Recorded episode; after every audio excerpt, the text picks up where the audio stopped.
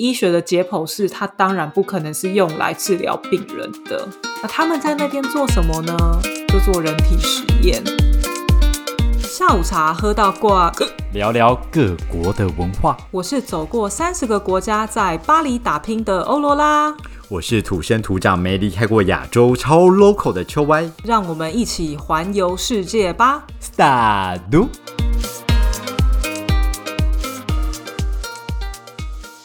三驴，大家好。哎，我问你哦，你摄氏二十八度的时候，你是穿什么样的衣服啊？呃，短袖短裤吧，二十八度。你认真？你今天穿什么？今天应该差不多十七度吧？今天当然就是穿着呃发热内衣，再穿一件厚衬衫，然后再穿一件大衣。这样不会太多吗？穿发热衣？哎，今天二十三度很冷哎。今天十七度了。哦，今天十七度很冷哎。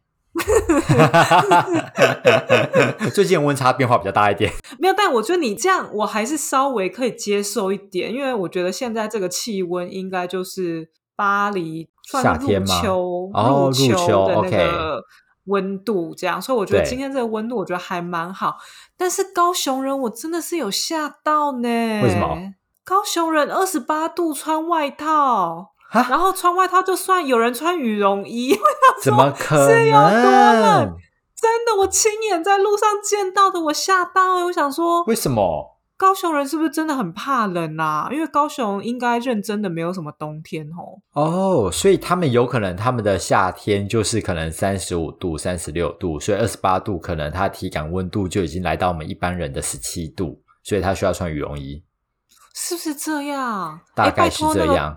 高雄人可不可以帮我们解答一下？高雄人是真的很怕冷，我那天真的吓到哎！我二十八度穿短袖，然后路上的人。穿羽绒外套，是 两个世界，还是我变得比较不怕冷了？你确定那天是二十八度哈？会不会其实那天十八度，然后反而是你穿着短袖，大家还用异样眼光说，呃，那个人是发疯了吗？而且我跟你讲，二十八度就算那天是大太阳，哦，高雄天气一个霸之爆炸好哎，就是高雄都没有什么雨天，很少，天就几乎每天是不是？每天都大晴天呢，然后一回来台北阴天，一直下雨，就是你回来的关系，不然之前。台北的天气是好的，完美的。是台北在为我哭泣，是不是有点多愁善感？对呀，你就太久没回来，你终于回来了耶！这次你回到巴黎，这可以多久回到台北？两年了，真的，台北都忘记你长什么样子了。而且你的老态龙钟要我看多了，我习惯。什么老态龙钟？我没说话啊你。但没有关系，我们今天还是要认认真真的来喝你回到台北的第一场下午茶。对，我们今天要来喝 Hardler 苏打啤酒，苏打啤酒。哎，你知道苏打啤酒是哪来的吗？是苏打啤酒，我不太懂那什么意思。哎，你看啤酒它本身就有气泡啊，那苏打水本身追求就是气泡啊，那啤酒本身就有气泡，它为什么要这么的麻烦，还要再加上苏打两个字？它就是气上加气，气 死你！准备的含气量超高。我跟你讲，它的很好喝，哎，它其实是那个雪碧。加白啤酒，然后各一半的量。然后因为一般啤酒就是有一点苦，其实是看什么啤酒啦。但我其实个人不是一个非常热爱喝啤酒的人，所以这个组合呢，它就会甜甜的。然后我就觉得好好喝哦。对，但是你喝这个东西，就是德国人在旁边看你，就会觉得。你是小孩子吗？没关系，我跟你讲，真的很好喝，我超级爱。OK，它就是个梅亚的啤酒，对，梅亚酒。Oh my god！OK，那姐姐今天喝这个东西是要来聊什么东西吗？你不是应该叫我妹妹吗？不是梅亚酒。怎么突然变姐姐？你头脑很很清楚哎哦。好啦，因为今天不是讲到今天是来喝德国的酒嘛，所以我们今天就要来聊德国的希特勒。不聊希特勒，但是我们要聊集中营。哦，他胯下的产物。他什么叫他胯下？麾下，麾下。你会不会用成语？会不会用中文字？他麾下的产物，可以这么说。但其实集中营这东西也不是希特勒或是纳粹发明的，其实在德国之前就有类似的东西。所以集中营它有一个蛮重要的功能，它的功能其实有一点类似监狱。它不就是监狱吗？它不能算是监狱，因为我觉得监狱啊，它其实还有个过程，就是你今天你有罪嘛，对不对？那你被审判了啊，你被送去监狱嘛。集中营呢，基本上就是我觉得你不对。我看你不爽，你就进来 这样。哦。然后，但是因为监狱，你知道盖一个可能要很大，花很久的时间。对。集中营不用，就是随便弄一弄，然后好像你随便到一块地，然后简单的盖起来，你就可以成为一个集中营这样。哦，好方便哦，听起来。很方便，你怎么表情有点想说，好像很方便，想要盖的感觉？你知道集中营是干什么用的吗，这位先生？集中营在我们的脑海中，它可能就是拿来关犹太人。对，对啊，我心目中的集中营，它就里面都是犹太人，然后不断被毒气摧残，然后被放生，一直在做一些劳动力的工作。OK，所以你觉得集中营，纳粹集中营啦，嗯，是指。只有呃犹太人在里面这样，但是因为你是台湾人，所以其实你可能没有办法感同身受这样。是啊，不然你是有办法感同身受，是不是？我跟你讲，为什么今天要聊集中营，就是因为这话题来的我去了法国的集中营，That's why 了。法国也有集中营哦。我跟你讲，集中营这个东西呀，不得了，就是真的集中营在欧洲各地到处开花，不止法国有，德国有，波兰、意大利、比利时、立陶宛什么，真的就是欧洲超级多。你知道集中营的全盛时期有多少个吗？集中营的全盛时期有多少个？少来说，应该也有个上百个吧。四万多个，这么多个集中营。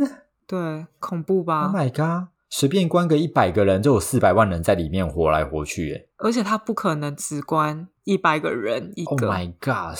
都在欧洲吗？嗯，对，那个时候集中在欧洲啦，就是纳粹集中营。但当然还有不同事情，不同的集中营就是分布在世界各地。OK，了解。对，但我们今天要讲的是纳粹集中营，所以我去的那个 s w i l 集中营，它也是。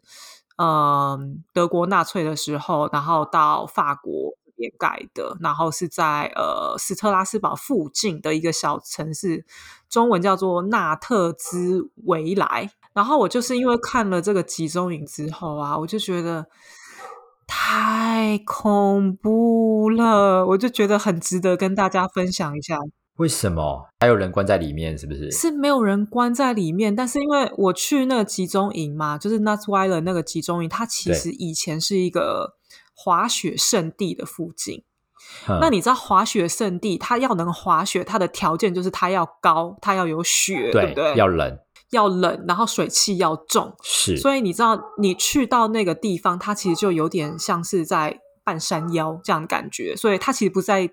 底下哦，你开车其实要开一段时间，然后到半山腰，因为它水汽很重，所以它都会有雾气，就飘在空中，然后就让你感觉更加的恐怖。然后你进去那集中营的时候啊，你就会开始就是看到一些东西，然后你就想说：“我天哪，这里曾经就是死过这么多人，你那个毛整个上就上来了，你知道吗？”哦，天哪！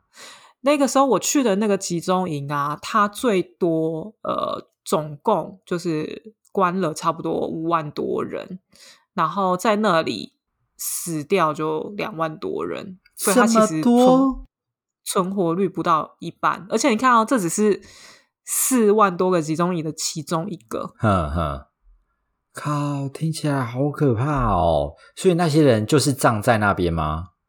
可以这么说，现场就有那个火葬炉，哈哈，哦，就烧了。我跟你讲，你死了真的更没尊严，因为他就把你的骨灰怎么样丢到那个喷池里面，就它有一区很大地方，就是有什么类似像化粪啊那些东西。然后他就把你就是骨灰就撒在那个化粪里面。Oh my god！你死了还当化肥，好可怕哦。对，而且你就是送进那个火葬场前，他还会把你所有值钱的东西，就你有什么银牙、金牙什么的，都把收刮完啊。那这个集中营它里面主要都是关犹太人。我跟你讲，集中营它其实不只关犹太人。它关的人很多。好，我们先来讲种族好了。那犹太人当然是他们主要下手的目标嘛，因为那个时候他们就觉得犹太人是不配存活在世界上的种族。那除了犹太人，另外一个也蛮可怜的，就是罗姆人，就我们俗称的吉普赛人。哦，吉普赛人，OK，对。那吉普赛人他们也算蛮惨的吧，因为没有一个真正的国家，然后在欧洲四处流浪嘛。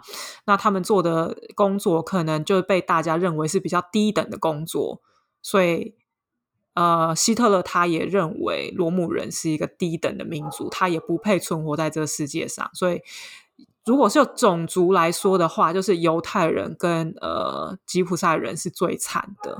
但刚刚有说集中营，它其实也有某种监狱的用途，嗯，所以他关的不只有这些你出生、你种族就有问题的人，他还关了，比方说像政治犯、嗯，战俘啊，还有罪犯，他其实也会在集中营就是当时有罪的人也会被关在那里面。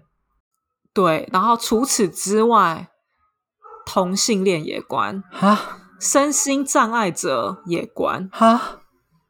其实就是一个他觉得所有不配存活在世界上的人，再加上战犯，可以这样说。所以这是一种种族优越感，然后让他去把这些他认为跟他种族不一样，或是你不适合生存在这个世界上的人，全部把他给关关进去，统一管理的一个地方。对，但其实它有分啦，因为其实我们现在说的是集中营嘛，但集中营它其实。有分很多种，它有分劳动营、中途营跟灭绝营。对，像中途营呢，它的意思就有点像是转运站，它只是先把你放到就是台北转运站这样啊，不知道你要去哪里啊，觉得说哎，那宜兰有车喽，那就把你送去宜兰这样，或是哎，那个台东有空喽，把你送去台东，就有点类似像那种，它只是中时。对，暂时留在这里。那中途营，然后劳动营的话呢，基本上你就是做苦工嘛，就可能挖矿啊、挖石头这种，就是把你操到死这种。然后我觉得大家可能比较熟悉的是灭绝营。灭绝营，对，就灭绝营就是呃，有一个很有名的在波兰，它叫做奥斯威辛。然后我不知道为什么，我记得。高中的时候，老师有就是放过那个纪录片还是什么的，就是在讲那个奥斯威辛的那个集中营，然后你就看到人就是进毒气室，然后一只一只拖出来，这样就是哦，就一个一个尸体这样子，对，然后啊，因为像灭绝营啊，它的目的就是灭绝那些不配存活的人。所以他们一送进去，他们也不用做劳动，干嘛？就是送去毒气室里面死。哦哦去！天哪，很可怕哎！你知道他到后期啊，一天可以杀六千个人，光是在那个营奥斯威。你说光一个营吗？人口平衡的速度很快哎。他那个营就是在成立之后就杀了一百多万人。光是一个营哦，好可怕哦！所以你看，他就真的是以灭绝为目的，不是说你进来，我觉得你有利用价值啊，就是叫你去做一些苦苦工，没有，你就是你也不配做苦工，你就去死这样。Oh my god，他就是很像是呃把人集中然后灭绝的一个集中地而已，他们要做别的事情没有，每个人进来就是等死，对。哦，那他干嘛不直接处死他们就好了？不是啊，你想，如果你处死的话，你什么浪费子弹呐，或者你造成那个其他人的恐慌，还有血在那边喷啊啊啊！OK，你你送去毒气室，那个毒气一开，他们就自己死，比较方便啦。对对，很恐怖哎，超恐怖的。对，但应该现在世界上应该没有这种地方了吧？你确定吗？对啊，而且像因为像我刚刚说的集中营，它。其实一直都存在，不是他为纳粹而生的。嗯哼，所以以前有，过去有，就是现在，我觉得是有啦。对，哦，好，了解。所以我觉得今天这个特别值得跟大家拿出来分享，因为我就在里面看到那个过程，我真的觉得很多的感触。你会觉得说啊，不相信世界上现在有可能还继续发生这样的事情。对，嗯，好吧。而且刚刚提到啊，他其实关的不只有种族的问题嘛，对啊，还有什么同性恋、身心障碍跟一些战战法。但他们是关在一起吗？没有，他们会分。OK，很可怕哦！你一进去，他就先帮你贴标签。他他怎么贴标签？那标签就是你身上的球衣，嗯，他会在你的背上，就是大。哦，他们还有球衣可以穿哦。没有，他的球衣就是真的那种粗布衣啦。啊，OK，他不是说什么囚犯的衣服，是不是囚犯的？对，囚犯的衣服。我以为球员的，嗯，然后呢？不是，差很多。你怎么有办法这些搞笑？你在这里还有背号，很可怕。你在搞笑，然后呢？不过你说对了，他们就真的有很像背号的东西。对，那你知道他们写就是会标示说。呃，可能画一个星星，就是犹太的符号嘛。哦，对对，然后它就会有，对，它就会画六芒星。那六芒星呢，它还有分。那你如果是政治犯的话，那你可能六芒星外面还有一圈或怎么样，就是你一眼就可以看得出来你是犹太政治犯这样。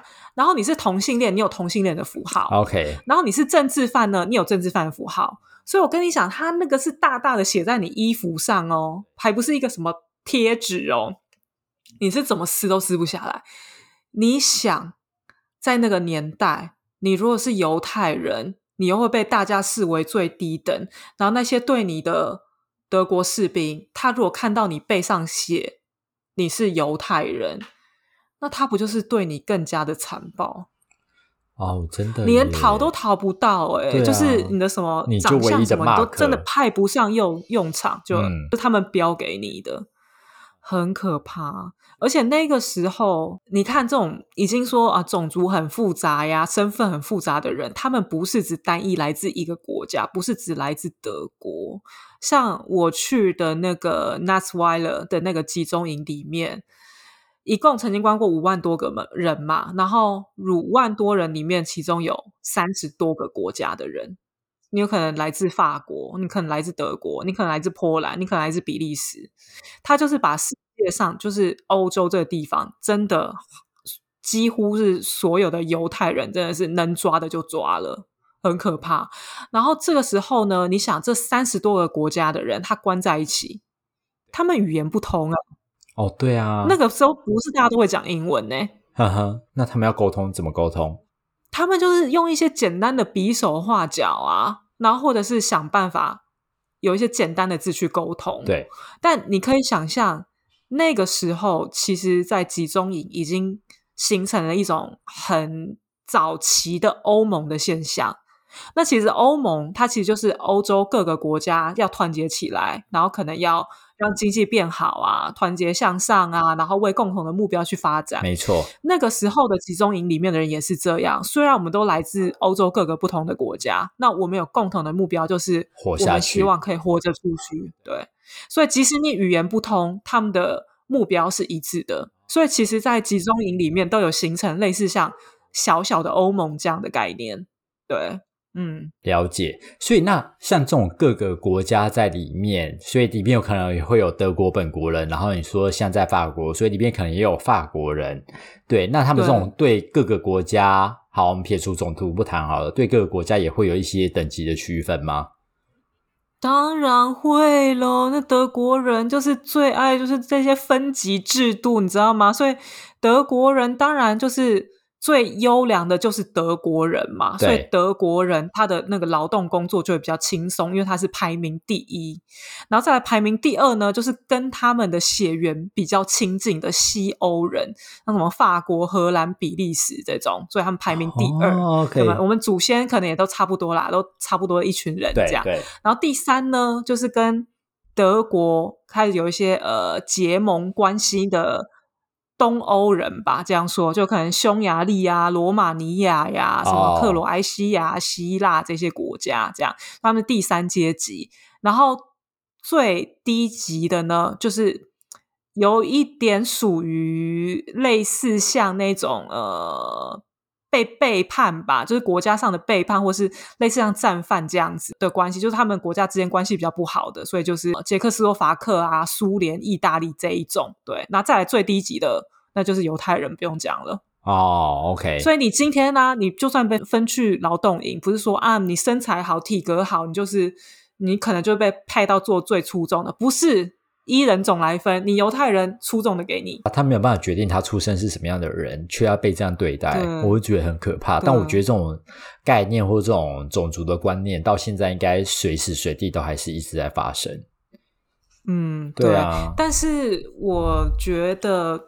德国人呐，他们真的是对于纳粹或是希特勒真的是有一定的禁忌存在，因为它算是蛮近代发生的事情，然后也真的造成了很大很大的伤害吧，跟种族之间分离。所以其实你会看哦，有一些集中营开放嘛，像法国这个啊，或者是德国的也好，那去参观的。像，因为我的是在法国嘛，对，基本上就是有法国人跟德国人，他其实现在教育意义很大，然后他们都会去参观。那有的时候你问到德国人有关这样的事情，其实他们是带着一种有一点禁忌或是有点悲伤的再去讲这个话题。因为那一天跟我同行的也有一个德国人，他就觉得说他好像很对不起大家，或是他其实不应该来这个地方，因为这就是他们做的错。所以我觉得，没想到，虽然他不是一个说啊，好像什么近十年、二十年发生的事情，但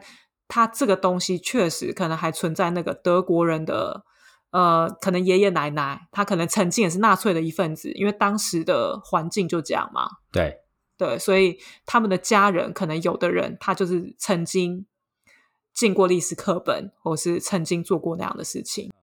所以，他每个人就是一进去之后，就是会照人种，会换衣服之外，他们还会有一些什么奇怪的手续吗？因为像你看哦，被关的的话，你可能会被去清洗身体嘛，然后有洞的地方就要去手进去要检查或是干嘛的。所以，对集中营，平常的罪犯有这样吗？有吧？不是都这样演吗？哦，是这样演，我还以为你亲身经历过，怎么这么熟悉？我改天如果有机会经历的话，我再跟你分享。我们再录一集亲身经历的，是也不用为节目牺牲这么大，还要被抓去关。反正他集中营啊，他确实是有他的分类步骤嘛。然后步骤完了之后，他进去第一件事情就是剃头发。你知道为什么剃头发？不管男生或女生哦，是让你分辨出来他到底是男生还是女生，大家一视同仁。你的意思说，不管男或女，他们要做的事情是一样的，这样社会平等的概念。他都已经种族歧视了，怎么可能会有社会平等呢？OK，fine，那为什么要剃头发？因为头发是很好的原料。它比人造纤维还好，所以他们要把大家的头发拿去做一些可能潜艇上面的材料，或者是说呃军人雨鞋里面的材料。所以头发是很有价值的东西，他们要物尽其用。反正他们也没没有把你当成一个人了。对你就是芭比娃娃，头发随时被拔掉那种感觉。对你就是马上进去就剃掉这样，然后剃掉之后呢，他们就会带你去淋浴洗澡。然后你知道我去的那个地方啊，真的有够可怕。你知道它淋浴啊，它当然就是不可能什么一个一个人一个人淋浴间嘛，它就是天花板上一排就是洒水器，反正你就自己进去，然后自己进去洗，这样反正它就在洒水这样。然后你知道它的淋浴间，你可能进来这个集中营，你就唯一洗过这么一次这样。然后这个淋浴间旁边呢，就是火葬场。很可怕。他把两个东西放在一起，天哪，好可怕哦！你洗完之后就看顺便拿去烧一烧嘞，好可怕哦。然后火葬场的旁边呢，就是同一个建筑物里面哦，人体实验室啊，全部都是一系列的，可怕，对啊，不行，我真没办法，我没办法去那种地方观光。我跟你不一样，我有怜悯心。不是，你知道我，我觉得我真的推荐大家哈，有机会可以来一下，因为你去，你看到那个现场的震撼感，然后。我觉得你确实是可以学习到很多东西，然后你也会开始检讨或是关心现在社会上发生的一些事情。对，所以你知道我那个时候啊，我们来讲一下那个我去那个纳斯维尔集中营这样。那我去那个集中营，他一进去的时候，你就会看到一个躺在地上的骷髅，但是他那个是假的雕像啊，OK，对，是假的。对，然后你就觉得说那个是。人还是骷髅，因为他长得就是跟骷髅一样，但其实他是一个人。你知道，因为在纳粹集中营，他们就是要对你呃做一些不人道的行为嘛，就叫你做苦工，然后对你身体上做折磨，所以他们也不太可能给你吃多好吃的食物。嗯，就基本上在那个集中营啊，他们一天的三餐是这样。早餐呢，他们给他一杯药草汁，直接说药草汁是说好听啦，他可能随便拿一些树枝什么乌龟、博龟去，就是跟水这样煮一煮给你喝。对，这样，然后先给你一个药草汁，然后过几个小时之后呢，他就给你一片吐司，然后跟一小块奶油，或者是香肠。哎，有想说，哎，好像香肠很好，他给你一片，他不是给你一根，他是给你一片香肠。哦，对。这个就是你的早餐，然后中午呢，他就给你一碗有味道的汤。什么叫有味道的汤？就是可能放盐巴吧，没有加料。然后晚上呢，就是跟早餐差不多，他就一样，再给你一块面包跟一片奶油。睡前呢，再给你喝一个有味道的茶。对，那刚刚觉得好像有汤有茶，有那药草汁很丰富，其实它就是水加一些你不知道什么东西，啊也没有料。啊，所以基本上你就是靠喝水而已。嗯嗯嗯。所以你觉得在那边长期生活的人，他可以有肉吗？他不可能有肉。真的，每一个人他就是像行走的骷髅头。有一个幸存者啊，他就从这个纳斯维尔集中营就是活着活了回来。这样，那他就说他在集中营的前八周瘦了二十五公斤，因为他都只喝水，他就是吃这样的东西啊。你看，一个一百七十五公分的男生，他可能从七十五公斤瘦到剩五十公斤。哦，太可怜，马上就不符合当兵资格哎，这八周多可怕！要立刻退伍哎，我傻眼。对，所以这我就一开始嘛，我就看到那个躺着骷髅，然后之后你再往里面走，你就会看到电网。哦，然后电网旁边它就是有那个类似像壕沟，反正就就挖挖长长的洞这样子，然后旁边都会有。呃，守卫这样，所以其实你真的是完全逃不掉，因为你触碰就是电网，然后你如果真的想办法要逃，那个守卫就会直接把你射死到那个壕沟里面，他们就没有地方可以跑，很可怕。然后我就在往里面走，其实过那个电网的时候，你就已经觉得有点毛毛了，嗯嗯。然后你在往里面走的时候呢，我就看到他们的新星台。你说像那种会有一个木。呃，可能木架，然后很高的杆子，然后挂一条绳子那种感觉吗？我看到的那个绞刑台啊，它其实不高哦，然后就是他人要往上走，大概三个台阶吧，所以大概五十公分。嗯，然后他上去的时候脖子挂挂起来，然后他旁边那个脚那边，它就有一个那个按钮，一压下去，它你下面的那个台子就会打开，所以它其实吊死，但是它离地只有五十公分。嗯嗯嗯。然后他吊死的地方呢？因为他们那个集中营啊的建造方式是有点像是阶梯式的，所以就是第一个集中营，它会在比较高的地方，然后再来就是下去一点，第二个下去一点，第三个下去一点，所以它其实有一点像那种升旗典礼台，你知道吗？然后那个吊死的人就是在最高的正中间，然后大家就是 anytime 都可以看。哦，然后他们也常常做的一件事情，就是德国士兵就会把大家都叫出来，然后站在外面罚站，然后一直罚站到他们开心，开心为止，再叫他们进去。因为你想，那是一个滑雪圣地，那是很冷的地方，哎，啊，怎么可能给你什么发热衣什么？他们就是只有那一件球衣，这样。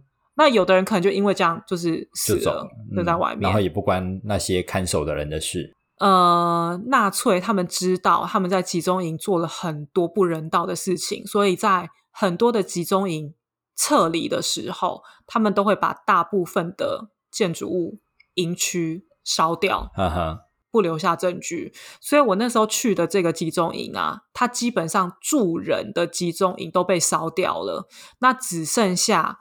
厨房啊，然后那个呃解剖室啊，嗯嗯，呃囚房啊，然后跟毒气室啊还在这样对，但是我觉得在的这些东西更吓人，怎怎么不烧掉这些呢？好可怕！哦真的，可是可能起居那些地方比较多证据之类的吧？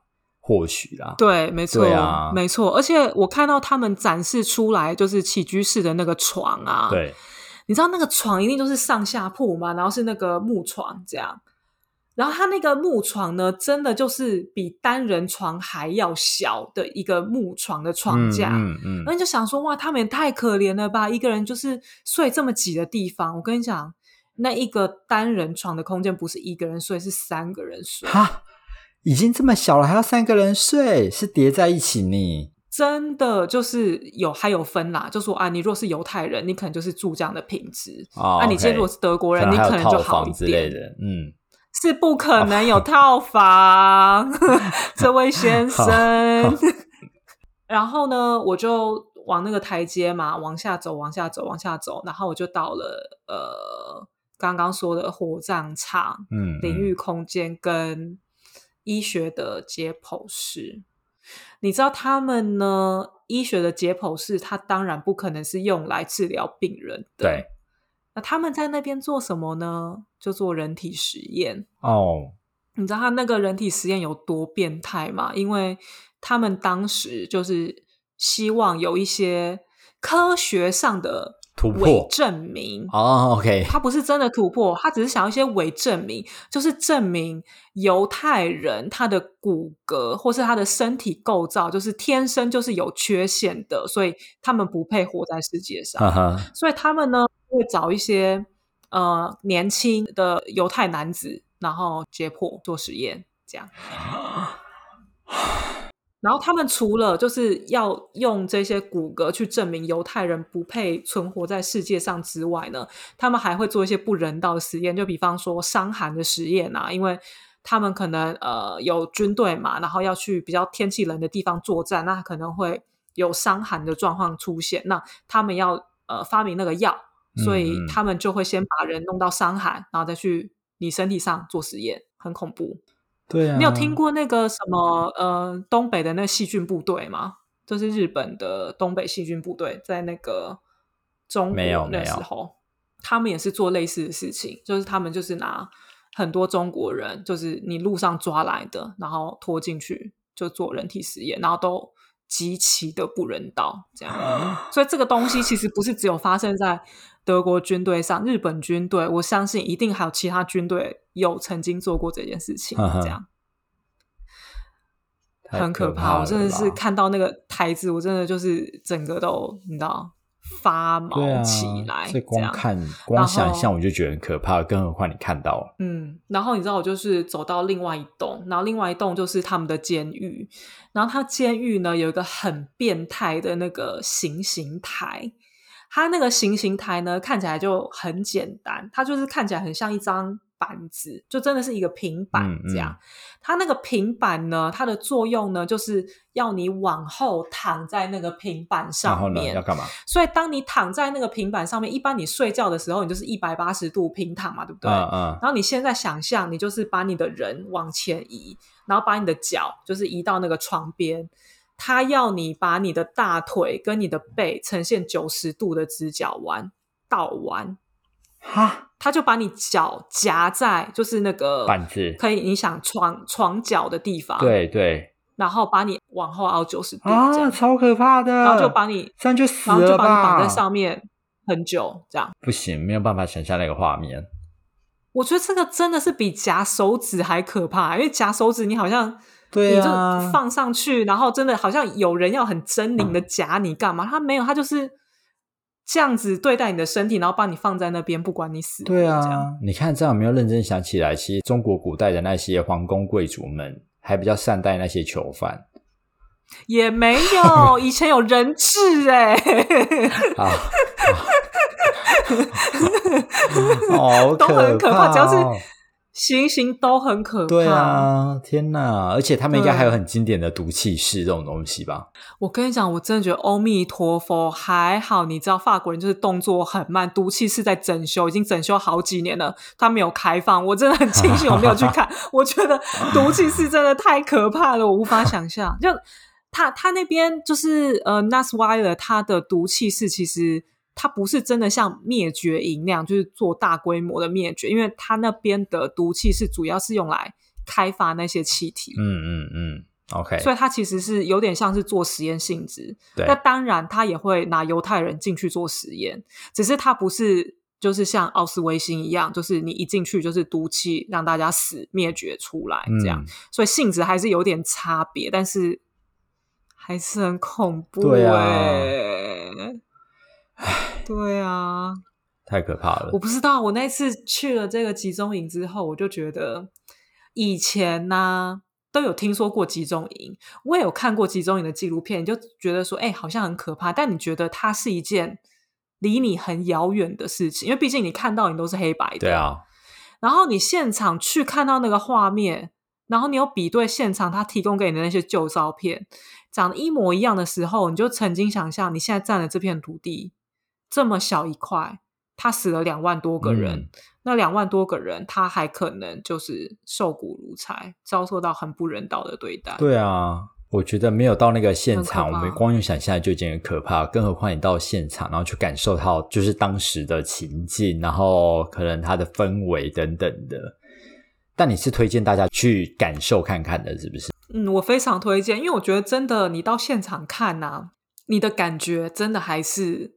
有差，然后你就会开始关注社会上更多的事情，类似的事情，因为你就会真的希望这种事情不要再存在世界上。对啊，对，真的。哎，而且你看，他说劳动营好了，他的劳动营其实我觉得也是跟死亡营没两样了。他叫你去搬那个花岗岩，然后每天给你吃这样的食物，就几杯水，几块坏掉的面包，然后你瘦骨如柴，然后你没有体力。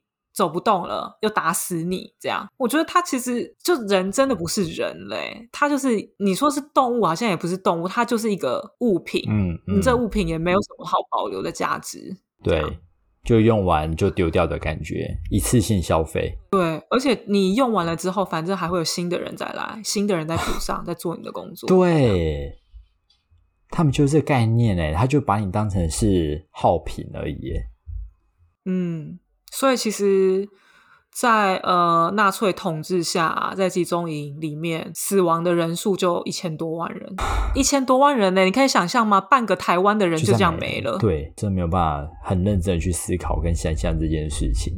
我也觉得，我感觉一想你就会觉得很难过。对啊，而且一想就很毛，然后一想就比较知道说啊，为什么好像外国人对希特勒这三个字这么的敏感，然后不能随便的用或。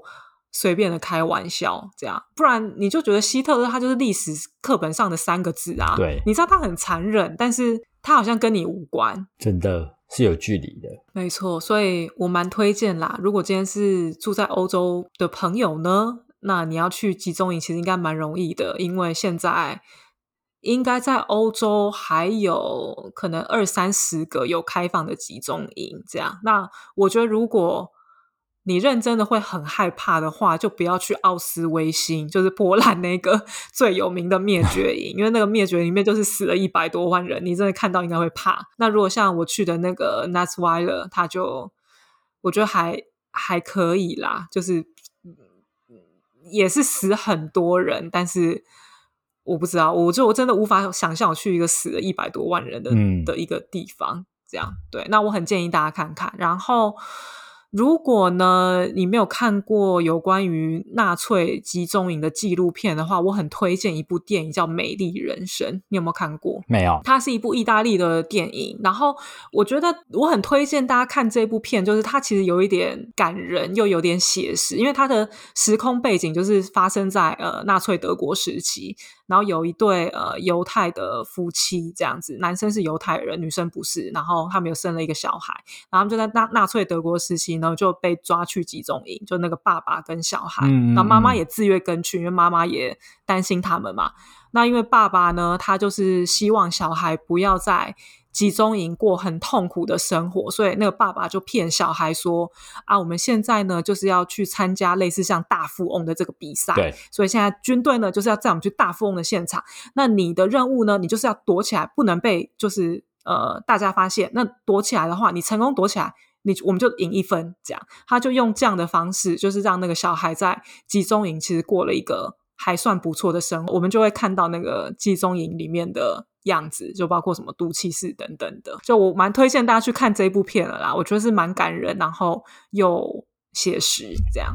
OK，如果没有办法去到现场感受的话，我们可以先看这部电影，然后之后有机会的话，还是可以去现场看一下，对吧？对，哎，听完之后啊，你觉得我们今天讲了这一集，嗯，有讲集中营跟没讲集中营前，你？对集中营的想象有什么差异吗？我觉得想象差异应该不会到太大，因为大家其实会常常从网络资讯，或是从一些呃课本啊，或这些文章里面，大概都一直在提到集中营，它就是会关很多的。人种，然后他可能会有毒气的试验啊，然后反正他最终目的就是死亡。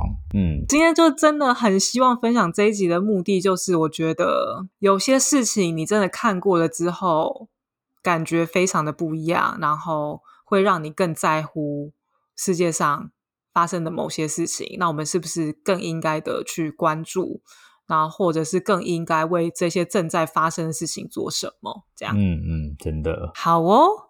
那如果呢，你有去过集中营的经验，也非常 欢迎大家跟我们在 IG 分享哦，因为我也还蛮好奇其他集中营到底是什么样子。那希望大家喜欢我们今天的节目。哇，天哪，这集节目感觉比那个什么七月讲鬼故事更可怕。希望大家哦不要被吓到了，我们下一集恢复正常哦。我们下周见。